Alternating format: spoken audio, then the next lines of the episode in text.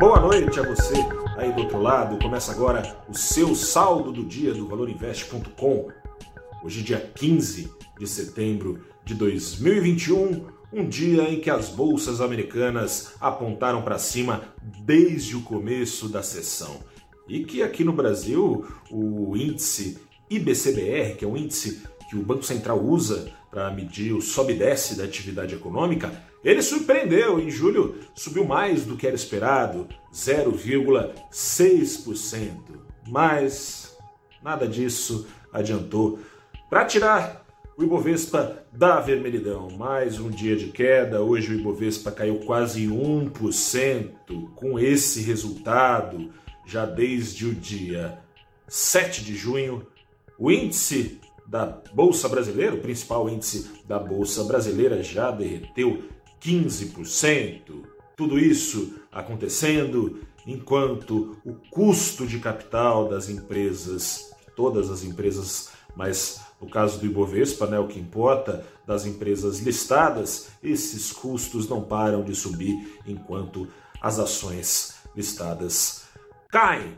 Seguinte, gente, essa, essa, o Ibovespa tem passado por uma espiral bastante negativa nesses últimos três meses, espiral negativa na qual a economia brasileira como um todo está envolta, né? Perspectivas de crescimento semana a semana sendo puxadas para baixo, enquanto perspectivas de inflação perspectivas e a retrospectiva também, né? O retrovisor tem surpreendido com inflação mais alta, assim como as projeções de inflação não param de subir e fazem, portanto, as expectativas de juros subirem e a Selic também, já no curto prazo, subir. Fica claro esse momento de espiral negativa da economia brasileira e das perspectivas quando a gente compara o desempenho da Bolsa Nacional com as demais bolsas, a bolsa que, afinal de contas, reflete as expectativas sobre o futuro o Ibovespa caiu 15% cotado em dólar, também cotado em dólar. O MSCI Emerging Market, que é um ETF, né, um fundo que replica o índice MSCI, que é negociado lá em Nova York, caiu 7% no período, menos que a metade da Bolsa Brasileira, enquanto no mesmo período o índice Dow Jones lá em Nova York, dentre os índices americanos, aquele mais parecido com o Ibovespa, dentre os índices americanos, assim como o Ibovespa é, é o que mais atenta para empresas da chamada velha economia, caso do setor financeiro, eh, exploradoras de commodity, coisa e tal. O índice Dow Jones no mesmo período ficou de lado, refletindo a desaceleração da economia mundial, que foi refletida também nos emergentes e muito mais nos emergentes que têm a sua própria dose a mais de risco a oferecer, caso do Brasil, risco fiscal e político, que puxa o preço do dólar ou o mantém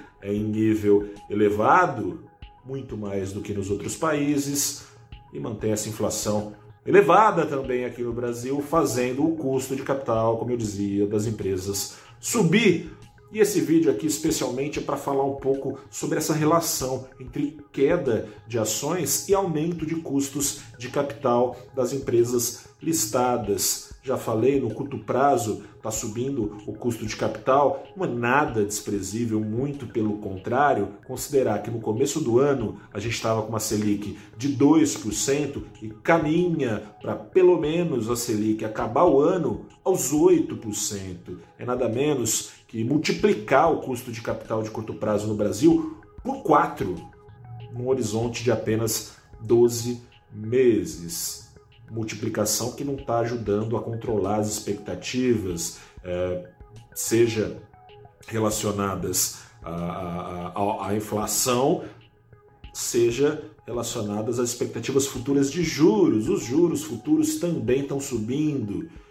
No começo do ano, contratos para 2031 no mercado de juros futuros pagavam rendimento na casa dos 7%, agora pagam rendimento de 11%.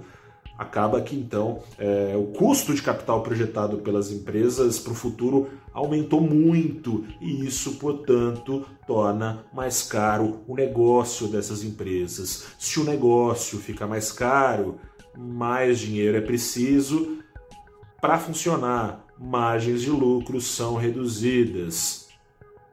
Junto a elas são reduzidos os preços das ações no Brasil. É o que tem acontecido. A gente hoje teve é, entre as maiores quedas do Ibovespa justamente empresas brasileiras que dependem do consumo dos brasileiros. Consumo preocupa. Confiança do consumidor está em queda. Confiança das empresas está em queda. Quando a gente soma isso, traz uma perspectiva adicional de lucros desacelerando para as empresas listadas. E aí a gente tem o que tem. Tem riscos políticos que preocupam além dos fiscais e se misturam.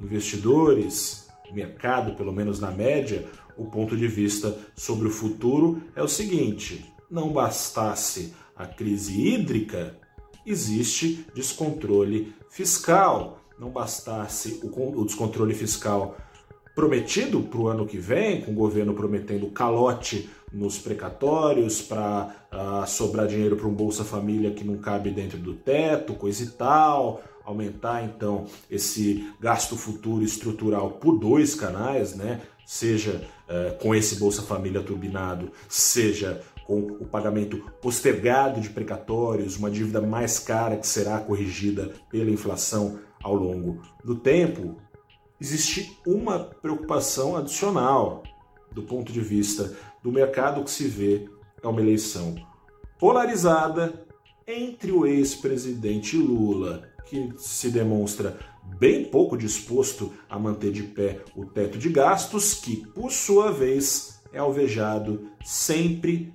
que pode, ou pelo menos tenta, de furos Tenta quem? Presidente Jair Bolsonaro e sua instabilidade, que também traz palpitações e temores e aumenta a exigência de prêmios de risco. Resultado: juros para cima, custos das empresas subindo também, bolsa para baixo. Eu sou Gustavo Ferreira, repórter do ValorInvest.com. Fico por aqui, desejo uma boa noite ou uma, um bom dia, caso tenha esteja assistindo só é, no dia seguinte, esperando abrir o pregão. Desejo a você bons negócios, boa, bom restinho de semana, se cuide aí que a pandemia não acabou. Grande abraço, até a próxima e tchau.